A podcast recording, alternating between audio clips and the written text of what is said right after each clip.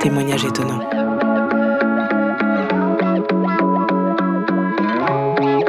Les bois de l'Inde. Je pense qu'on peut dire que je suis euh, complètement un cliché ambulant. Peut-être un petit peu moins maintenant, mais euh, à l'époque en tout cas. Tu vois, la, bonne bobo parisienne euh, qui travaille dans la com, avec le petit trench de marque, le portable vissé à la main, genre de greluche que tout le monde adore détester.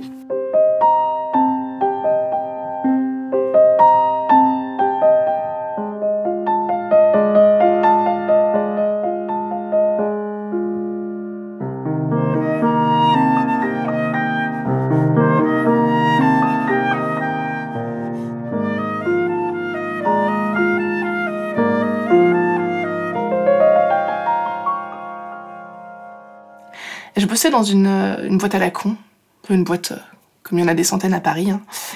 Et euh, j'avais jamais une minute à moi. J'adorais ça. C'est comme si j'étais indispensable à la bonne marche du monde. Alors évidemment, j'étais la seule à le penser, hein, parce que dans ma famille, on n'a jamais trop compris ce que je faisais. Mais à 25 ans, j'avais un boulot que j'adore et un mec ouais, que je voyais quand j'avais le temps. Je savais bien que c'était pas l'homme de ma vie, hein, mais ça passait le temps quand j'avais un peu de répit dans mes semaines de boulot. Et euh, à cette époque-là, j'avais un client euh, super relou. Euh, je vais pas trop m'étendre là-dessus, mais si je te brosse un peu le tableau, en gros, c'est comme si je devais gérer la com d'un mec qui bosse pour une boîte qui sous-traite au Bangladesh et dont la direction a complètement foutu le bordel. Et en gros, moi, je devais gérer ça. Et ce type-là, il m'appelait euh, 40 fois par jour. Mais vraiment. Ouais, lui, il avait vraiment sa réputation à jouer. Et donc, j'étais au téléphone en permanence avec lui. Il m'appelait en stress. euh. Si t'imagines, c'est comme d'avoir une cocotte minute sur le feu. Tu sais que ta cocotte, elle va péter. Elle est cassée, elle se met à siffler, et toi, t'as les mains prises, tu sais que tu peux pas y aller, et tu regardes, et ça monte, et ça monte, et ça monte. Et ben mon gars, il était exactement comme ça. C'était euh, une cocotte minute prête à exploser. Du coup, moi, j'étais en stress. Je passais euh, tellement de temps au téléphone avec lui à essayer de le gérer que du coup, j'arrivais pas du tout à convenir d'une stratégie. J'étais incapable de réfléchir. Et donc complètement sur les nerfs. Et puis, euh, un matin, euh, il y a la RH de la boîte où travaillait mon gars qui m'appelle. Et en fait, mon gars s'est foutu en l'air. On l'a retrouvé pendu dans son garage.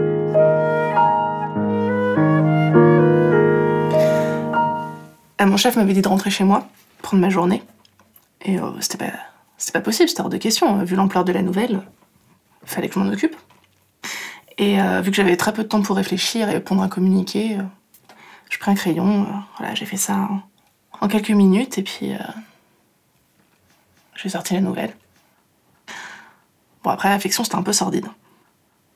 Bon, la journée s'est déroulée à peu près normalement. J'avais juste ce tic affreux de regarder mon portable toutes les trois secondes comme si mon gars allait m'appeler. Puis le soir, je suis rentrée chez moi, je me suis fait un film. Bon, un truc un peu naze. Je me rappelle même pas ce que c'était. Et je me suis couchée normalement.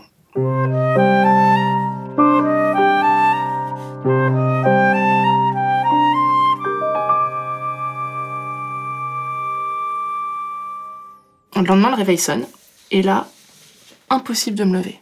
Et je te jure, c'est euh, comme si mes jambes étaient ankylosées, j'avais deux poids morts euh, au bout de mes chevilles. Et mon oreiller était trempé, mes cheveux aussi.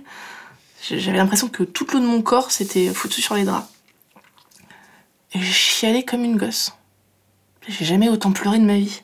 J'ai pas pleuré pour ce type, hein. j'ai pleuré surtout pour moi, pour la vie de merde que je menais. Et euh, je sais pas par quel miracle j'ai réussi à m'endormir. Peut-être un truc comme euh, 13h quand je me suis réveillée à nouveau. Je regarde mon portable. 35 appels en absence du boulot. Et là, j'ai fait un truc de dingue.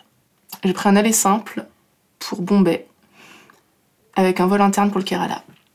Non mais euh, personne fait ça dans la vraie vie. Hein. C'est euh, partir comme ça, sans visa, sans point de chute, euh, n'importe quoi. Bon bah finalement, euh, j'étais un petit peu le cliché de la nana qui fait un burn-out aussi. Et c'est vraiment comme dans les films. Un film débile où la nana jette trois culottes dans une valise et part à l'autre bout du monde pour rejoindre un mec. Sauf que moi, j'avais pas de caméra pour suivre mon délire et personne qui m'attendait là-bas. À part le service de l'immigration, qui euh, du coup se demandait bien ce que je venais foutre ici. Et je passais euh, pas mal de temps euh, bloquée à l'aéroport, raconter cette histoire de suicide entre deux sanglots. Et puis bon, finalement, les mecs m'ont laissé partir. Je pense qu'ils devaient en avoir marre de m'entendre chouiner. Et arrivé au Kerala, je me suis arrêtée dans le premier ashram du coin, persuadée qu'une petite retraite yoga quinoa allait me requinquer.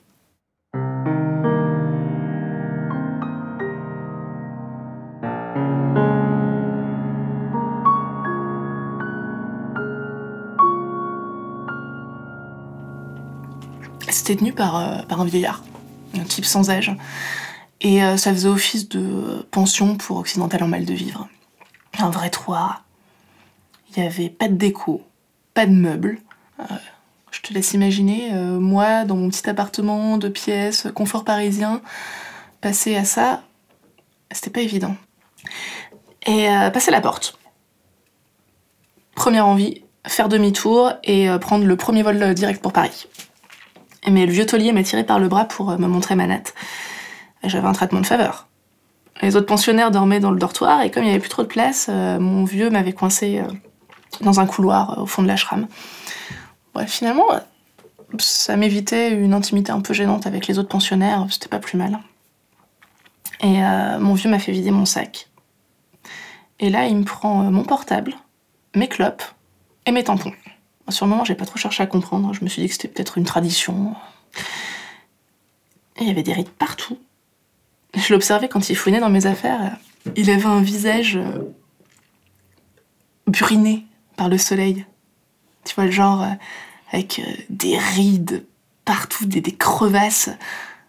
Genre, j'avais envie de, lui foutre une grosse tartine de ma crème hydratante. Tu sais, sa, peau qui criait Aidez-moi Et donc, il m'emmène. On fait le tour du proprio. Et le type m'avait encore rien dit depuis mon arrivée. Elle me faisait des petits signes avec euh, les bras, ces petits bras maigrichons là, en me regardant droit dans les yeux. Des yeux, euh, des yeux perçants, euh, un petit peu jaunis par le temps. Je sais pas pourquoi ça, ça aurait dû me foutre mal à l'aise, mais il y avait une sorte de, de, douceur dans son regard. Ça jurait un peu avec ses rides, qui lui donnaient un air un peu dur, tu vois. Et bref, c'était des grandes pièces, pas de fermeture, euh, grande ouverture. Il y avait juste des petits voilages pour, euh, pour faire la séparation entre les pièces. Et euh, ça sentait l'encens. Ça, je me rappelle, ouais. Ça sentait l'encens partout. Et là, il me fait signe. il me montre un, tapis de yoga dans une petite salle. Et puis, il me plante là. Je me suis sentie très con. Hein. J'étais au milieu nulle part, à des milliers de kilomètres de chez moi. J'avais pas de portable, pas de tampon non plus. Et ça devenait presque risible cette affaire. Après toutes ces heures de voyage, euh, la fatigue, en fait, j'avais juste envie de dormir. Bah, du coup, c'est ce que j'ai fait, je finis par m'endormir, comme ça, sur mon tapis. J'étais complètement imperméable au, bruit autour de moi, j'entendais plus rien. C'était un peu comme si j'étais dans une bulle. Et j'ai dormi jusqu'à ce que mon petit vieux me secoue. Et là, j'ai flippé. Là, je me réveille, euh, je sais plus où j'étais, il faisait nuit, il faisait une chaleur à crever, euh, humide à mort, j'avais l'impression que je sortais du hammam. Et, euh, ouais, faut dire que à Paris, c'était l'hiver. Hein. Et moi, comme une conne, j'avais foutu les premiers vêtements qui me tombaient sous la main. J'étais pas du tout préparée à, ces 35 degrés ressenti 60. J'étais en jean, chemise. Oh, tu vois le tableau, quoi. Et mon vieux madame relevé. Il m'a ramené à mon couloir sans lumière et puis il a tourné les talons. Toujours sans dire un mot. Hein. J'ai cherché un truc plus léger à me mettre. Bah, j'avais rien, puisque j'avais pris que des trucs pour l'hiver. Et bah du coup, j'ai dormi comme ça, en slip dans le couloir. Bah, je peux te dire qu'en temps normal, j'aurais jamais fait ça. Hein. Je sais pas, là, ça faisait 40 heures que j'avais que j'avais pas pris une douche et j'ai dormi quasiment nu sur une natte. Et là, j'ai rêvé de mon pendu. Il était à mon bureau à Paris, pendu par les pieds, et il me faisait des grands gestes de bonjour avec un large sourire sur ses lèvres. Et j'ai été réveillée par le passage des autres euh, dans mon couloir, juste au moment où mon pendu s'approchait de moi, toujours les pieds accrochés au plafond. Et c'est marrant parce que je l'avais jamais vu aussi heureux. Et bref, euh, je me réveille, euh, j'enfile le truc le moins chaud que j'avais, et je me retrouve comme les autres, à la table, à poser ma carcasse sur une chaise et, et à boire une sorte de bouillon dégueulasse. Et euh, là, je me rappelle, à ma gauche, il y avait euh, une petite jeune de 20 ans. À ma droite, euh, une quadra, la tête dans son bol, les yeux fermés. Je sais pas pourquoi, mais euh, je me suis dit qu'elle était française. Elle a rien dit, hein, mais euh, je sais pas, ça, ça m'est venu. Et euh, du coup, je me suis penchée et je lui ai murmuré euh, un bonjour. Alors là, euh, réaction euh, des autres, il relève la tête, euh, regard meurtrier. C'est comme si j'avais euh, joué au roi du silence et que je venais de briser le tabou absolu. hein. Je me suis mise à rougir. Et euh, comme j'ai pas rougi hein, depuis que j'ai 5 ans et demi, c'était terrible. Et euh, ils m'ont tous fusillé du regard. Et puis, ils se sont levés et ils m'ont laissé là. Je suis restée comme une conne dans cette pièce devant mon bol. Et puis, il y a une petite vieille qui est venue me tirer de mes réflexions. Elle me tire par la manche. Je pense que ça devait être la femme du vieux de la veille. Et euh, là, elle me traîne euh, dans ce qui ressemble à une salle de bain, sauf que à la place de la baignoire, c'était euh, une sorte de bassine qui trônait au milieu de la pièce. Et là, elle me déshabille entièrement et elle me lave des pieds à la tête. Et elle s'est appliquée, hein. En même temps, faut dire que l'eau de la bassine était noire de crasse. Elle me regardait de temps en temps avec le même regard doux que son mari la veille. Et je sais pas, il y avait euh, quelque chose dans son regard, euh, une douceur, euh, un côté enveloppant, maternel. Et je me souviens pas que ma mère ait, jamais pris soin de moi comme ça. Elle, elle avait les mains fripées. Et pourtant, c'était hyper doux. Elle me souriait de temps à autre. C'était mon lot de consolation. Et puis, elle m'a habillée d'un sari rouge et elle m'a conduite dans la salle de yoga. Et euh, j'ai retrouvé euh, mes collègues du petit-déj. Alors là, je te passe les 6 heures de souffrance. Hein. Euh, je n'ai pas vraiment l'habitude de, rester sans rien faire. J'avais mal au dos, jambes, j'étais dans un état. Et j'avais la tête qui pesait des tonnes, la bouche sèche, c'était insupportable. Et bref, les jours se sont succédés dans ce même rituel. Ma petite vieille qui continuait à me laver tous les matins. Alors, je sais pas, les autres avaient l'air de se débrouiller tout seuls hein, de ce côté-là, mais pas pour moi. Et c'était le plus beau moment de ma journée. Je l'attendais avec impatience.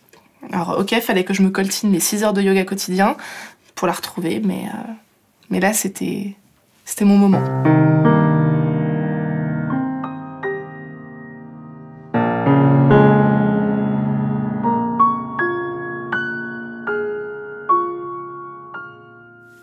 Et puis j'ai pu compter les jours.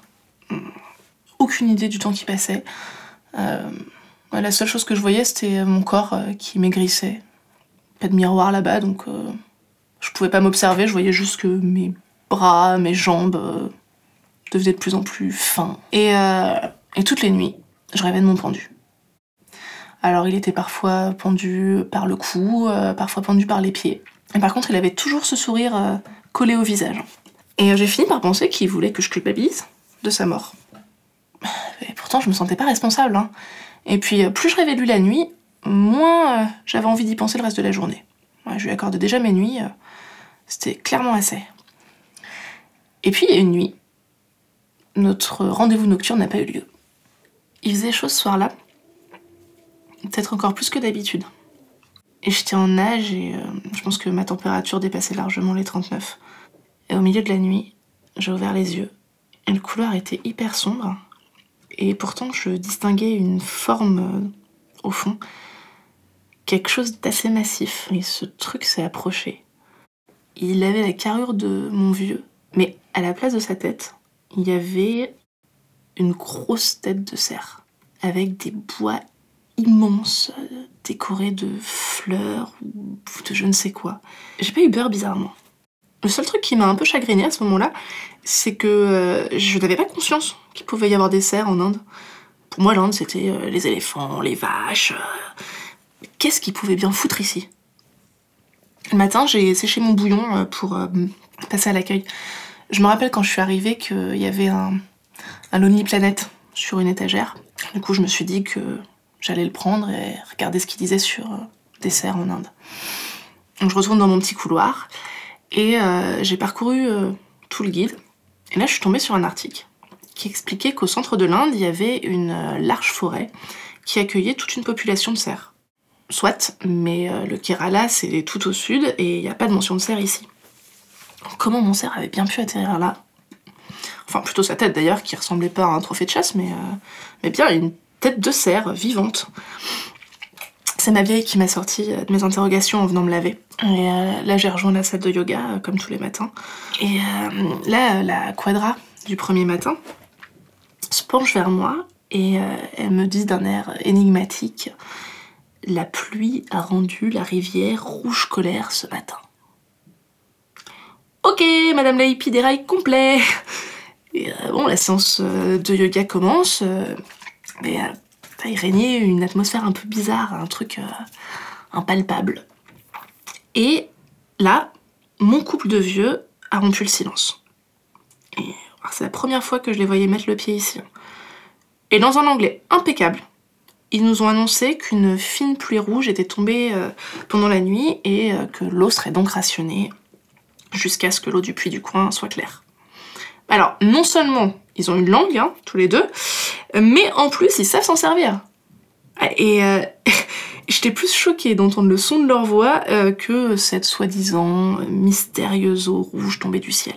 Le soir même, euh, je pensais retrouver mon pendu, hein, qui qui était pas venu la veille, mais j'ai eu à nouveau la visite du cerf. Et ce coup-ci, il s'est approché de moi et il m'a léché le visage. Et goulûment. Des petites léchouilles de chihuahua, non, non. Une langue énorme. J'ai pas bougé. Pas même un cil. Et j'ai eu à mon tour euh, ce moment de vide, de rien. Rien d'anormal ou d'effrayant, hein. Juste euh, j'avais froid. Et le vieux a fini par m'enlacer, tout en continuant à me lécher. Et il m'a soulevée.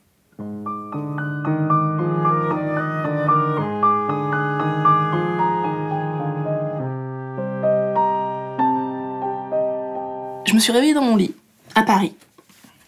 Où étaient mes petits vieux, mon cerf, ma quadra timbrée et sa rivière qui pleurait du sang.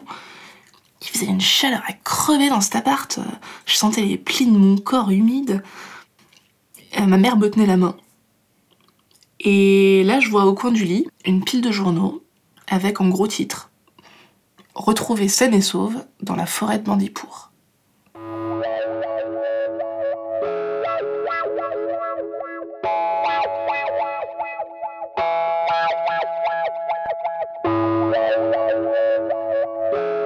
Cet épisode a été réalisé par Clémence Besset avec la participation de Amandine Gravier et Antonin Zivi.